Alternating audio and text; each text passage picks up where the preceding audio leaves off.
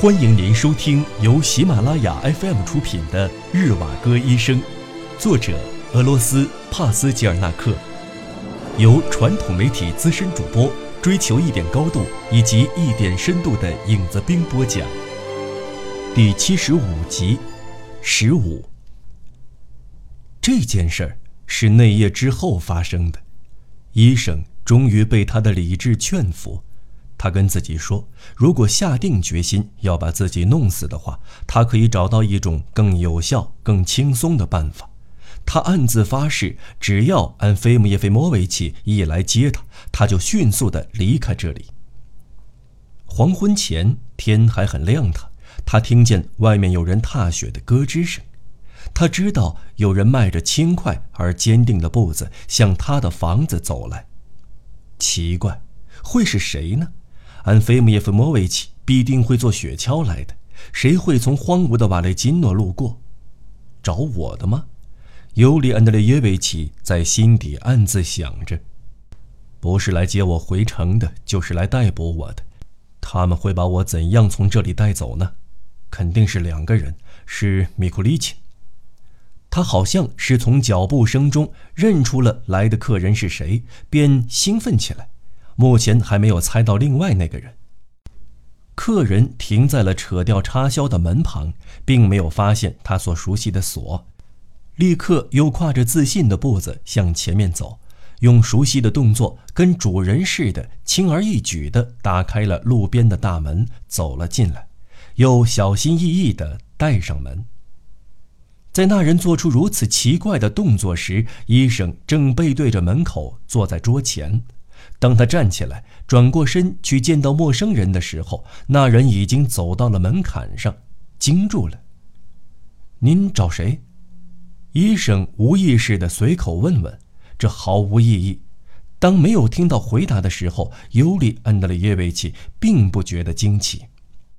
进来的这个陌生人身体强壮，体格匀称，面容英俊，身上穿着皮上衣和皮裤子。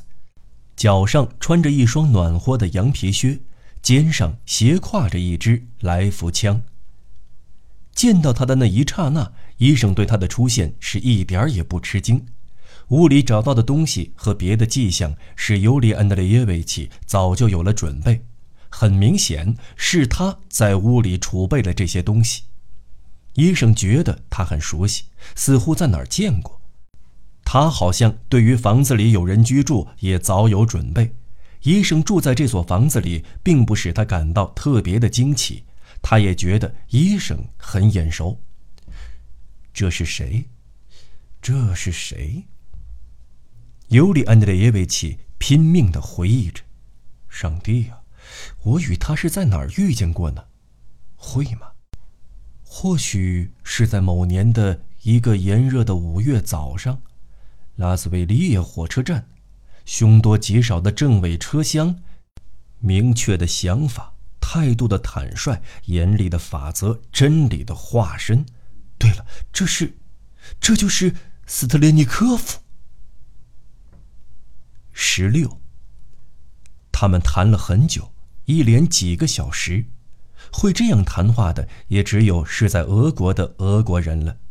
尤其是那些处于惊恐、悲伤、发疯、狂怒中的人，那时候整个俄国的人都是这样的。已经是黄昏了，天色慢慢的黑了下来。斯特列利尼科夫之所以滔滔不绝，除了跟别人一样有说个没完没了的习惯外，还有其他的自己的因素在里面。他的话似乎总是说不完，一直揪着医生说话。而这只是为了避开孤独，不知道他是害怕良心的谴责呢，还是害怕对他穷追不舍的悲伤的回忆，又或者是对自己的不满一直在折磨着他呢？他对自己的不满已经到无法忍耐、仇恨，甚至是羞愧的想要杀了自己的地步了。也许他已经做出了可怕的、无法挽回的决定了，所以。他不想再孤孤单单一个人，要是可以的话，他借助与医生交谈，还有待在一起的时候，把执行这个决定的时间推迟。无论怎么说，斯特列利尼科夫把他苦恼的秘密隐藏了起来。除此之外的话，则发自肺腑。这是世纪病，也是时代的革命疯狂。心里想的跟说的，还有表现出来的都不一样。大家的良心都一样肮脏，谁都有理由觉得是自己罪孽深重，自己是个不被察觉的罪犯，是个还没有被揭穿的骗子。只要还有借口，就会在假想中掀起自我讨伐的狂浪。人们诋毁自己，不单单是畏惧，还有一种破坏性的心理病的喜好，心甘情愿地在形而上学的模模糊糊状态以及自我谴责中沉浸。这种狂热一旦不受到任何约束，将会永远都没有办法阻止。斯特列利尼科夫是一名高级的将领，还当过军事法庭的成员，读过、听过不少书面的、口头的关于这种死前的供词。如今，他的自我狂热症也发作了，对自己做了全新的、全面的评价，把所有都做好了总结，觉得一切都是狂热的、不正常的、荒谬的、扭曲。斯特列利尼科夫乱七八糟地说着，从一开始的表白一下子就转到了坦白上去。这发生在赤塔的周围，这屋子里的橱柜、抽屉都被我用稀奇古怪的东西给塞满了。这可能让您觉得惊奇吧？这些军事物资都是红军占领东西伯利亚后我们征收过来的。是的，我一个人没有办法拖过来。生活对我比较照顾。一直都有对我忠心不二的人，蜡烛、火柴、咖啡、茶、文具，还有别的东西，一些是捷克的军用物资，另一些是日本货和英国货，十分奇怪吧？我说的不对吗？我说的不对吗？这是我妻子的口头禅，您可能已经发现，我那时没有立刻告诉您，事到如今，我得跟您坦白了，我是来这儿探望她还有我女儿的。我很晚才打听到，好像他们在这里。唉，我还是来迟了。我从谣言中得知您跟我妻子非常亲近。第一次听说过日瓦格医生这个名字的时候，我回忆这些年从我眼前晃过的不计其数的人里，匪夷所思地记得有次被我审问过的医生也是叫这个名字。您不会是后悔那时候没把我给毙了吧？斯特列利尼科夫允许他把这句话插进来，或许他压根儿就没有发觉日瓦格的插话把他的独白给打断了。他接着漫不经心地往下说：“我曾嫉妒过你们的感情，就算是现在也还是嫉妒着。可以不这样吗？我是这几个月才在这里躲藏的。我在东边地区别的接头地方被别人发现了，我被诬告了，不得不接受军事法庭的审讯。”结果很容易想象，我还没有意识到自己犯了什么罪。我希望等以后环境改善后，再把罪名给清洗掉，证明自己是清白无辜的。我决定先消失一阵子，在被捕前先躲藏起来，过隐居的生活，四处流浪。可能我会得救的。只是一个年轻的无赖骗取了我的信任后，又把我给坑害了。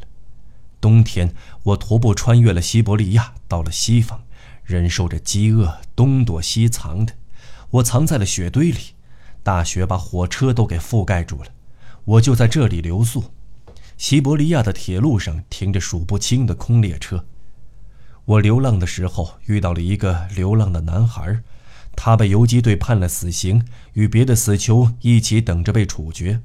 他没有被打死，他从死尸堆里爬出来，等缓过气。恢复了体力之后，就跟我一样藏身在野兽的洞穴里，至少他是跟我这样说的。他就是个坏蛋，品行恶劣，读书时还留过级。他的功课坏得太离谱，曾被学校开除过。斯特列利尼科夫说的越是详细，医生越是清楚他说的人是谁。他是姓贾卢金，叫杰廖沙吧？没错，就是他。杰廖沙说：“游击队要枪毙他们是真的，他没有胡编乱造。”杰廖沙唯一的优点就是非常爱他的母亲。他父亲被当成人质绑走后就没有消息了，他知道母亲被关在监狱里，命运会跟父亲相同，就下定决心，不管怎样都要把母亲给救出来。他却向非常委员会自首，并心甘情愿地为他们做事儿。他们说会免去他的所有罪行，交换的条件是供出主要的罪犯。他就把我的藏身之处给指了出来。幸好我有准备，迅速躲开了。经过无法想象的艰难困苦和数不清的冒险后，我终究还是穿过了西伯利亚，来到了这里。这儿的人都十分了解我，他们是不会想到我在这儿的。他们认为我不可能如此大胆。事实上，我在不远处的空房子里藏匿时，他们却在赤塔周围寻找了我很长一段时间。如今算是完了，我在这儿被他们给盯上了。您瞧，天就要黑了。我讨厌的时候也快到了，我很早以前就失眠了，您知道这是多么痛苦。如果您没有把我所有的蜡烛都点完的话，上好的硬支蜡烛啊，我没有说错吧？咱们再说一阵子吧，我们就一直说到您无法支持下去为止。那我们就奢侈些，把蜡烛点着，陪着我们谈到天亮。蜡烛都在，我只打开了一盒，我点的是煤油，就是在这儿找到的。您还有面包吗？没。那您是怎么过活的？算了，我问了也是白问。您是吃土豆来填饱肚子的，我都知道。没错，土豆这儿有的是。房主的经验很丰富，懂得储备，知道该如何把土豆藏好。土豆在地窖里保存得非常好，既没有烂，也没有冻坏。斯特列里尼科夫突然间又说起了革命。您正在收听的是由喜马拉雅 FM 出品的《日瓦戈医生》。十七，这些对您而言都是没有价值的空话，您没有办法理解。您是在另外一种环境下成长的，城市、郊区、铁路、工人宿舍是另一个世界，这里肮脏、拥挤、贫困，有对劳动者、对女人的凌辱。那些被母亲溺爱的儿子、大学生、有钱人家的少爷和商人的子女，他们的欢笑、无耻，都是正常的，并且不会遭受任何惩罚。他们借着玩笑和轻视的怒容，摆脱开被抢掠一空的、被欺负凌辱的以及被蒙骗的人的苦楚跟泪水。一群丑恶的、无以复加的寄生虫。他们的得意只不过是向来没有觉得难过，一点追求也没有，没有对世界做过些什么，什么也没有留下。我们却把生活当成战争，为自己爱的人扫清道路，所以，我们只是把痛苦带给了他们，却没有一丝一毫的欺辱过他们。我们所要忍受的痛苦和折磨比他们要多得多。我得先告诉您一件事儿，然后再接着往下说。您要是还珍惜生命的话，就立即离开吧。他们搜捕我的圈子已经开始缩紧了，无论结果怎样，都会把您牵扯进来的。我们一起谈过话，这件事儿就能把您牵扯进我的案子。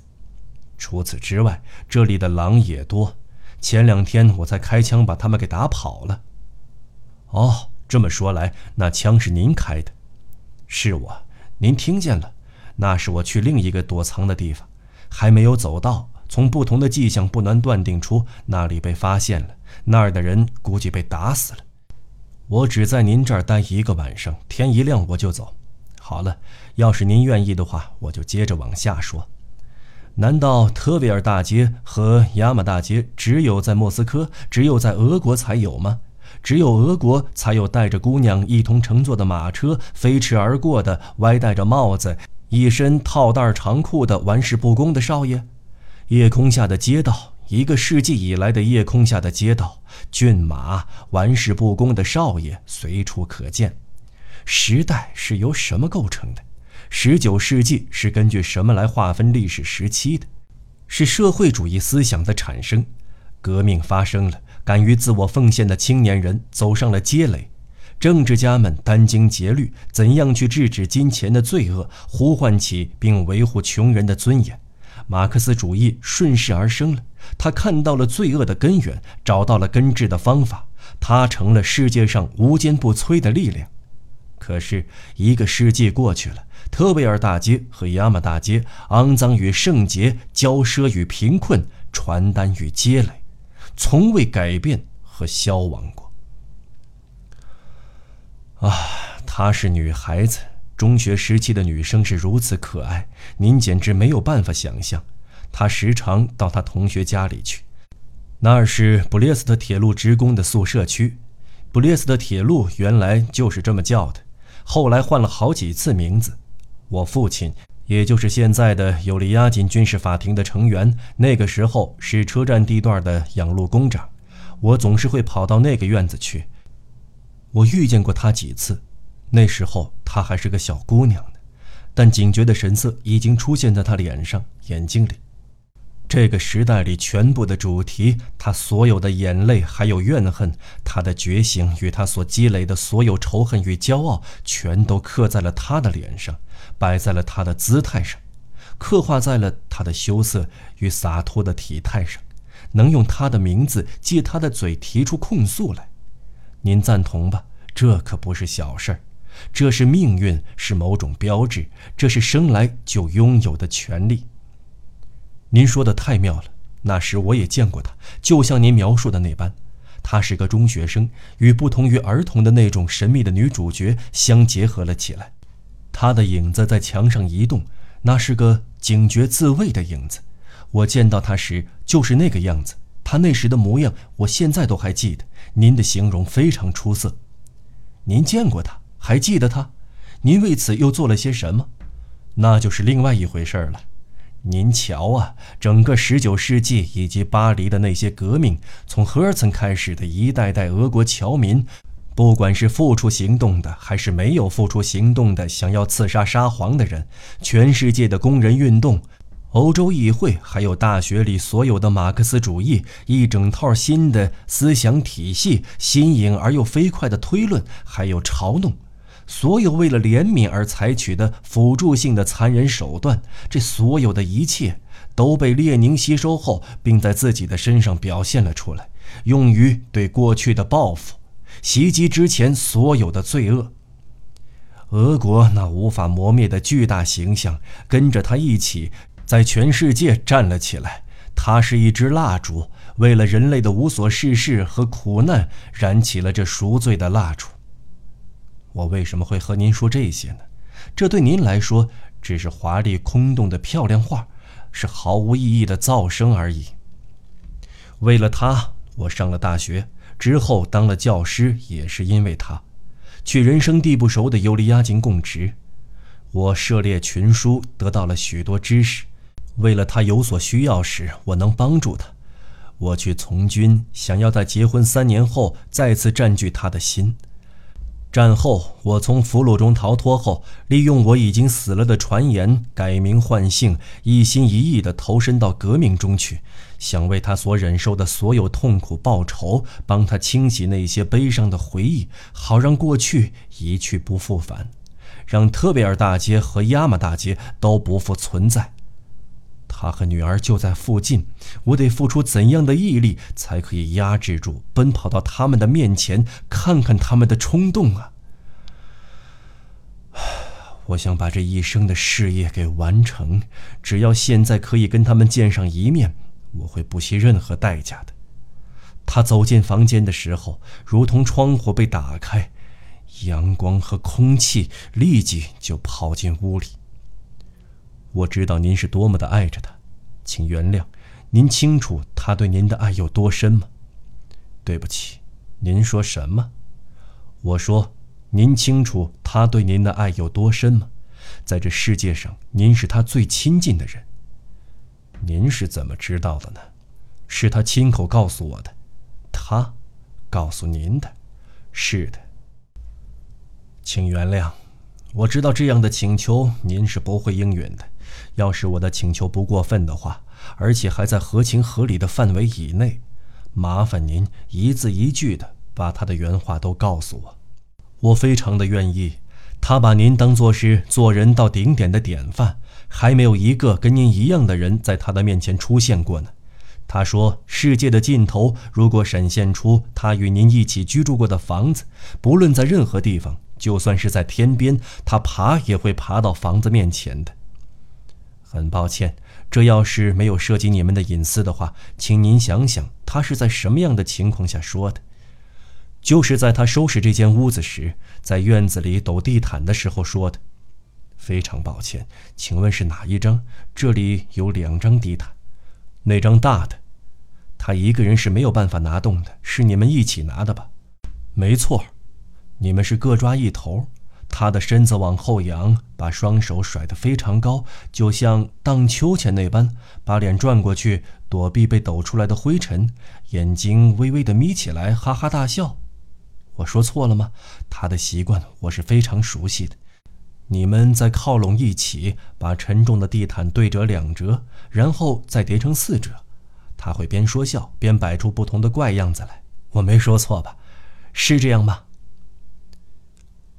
他们站起来，走向不同的窗口前，向各自的方向望去。沉默了一小会儿，斯特列利尼科夫走到日瓦格身边，一把抓起了他的手，把他的双手放在自己的胸上。接着，像之前那般急促地说：“十分抱歉，我知道您藏在心里最珍贵的角落被我碰到了。要是可以的话，我还得仔细地跟您询问呢。请千万别走开，别把我丢下。一个人的滋味很难受。我很快就会走了，离别了六年，简直无法想象的忍耐。我知道自己还没有赢得全部的自由，我想先把它赢得，之后。”我就完完全全的是他们的了，我的双手也就解开了，我所有的希望都化为了泡影。他们明天就会来抓我了。您是他的亲人，或许您有一天还会再见到他。上帝呀，我在说些什么呢？这简直就是疯了。我会被他们抓住，不等我辩白，就迅速的向我扑来。又喊又骂的，把我的嘴给堵起来。他们这一套，难道我还不清楚吗？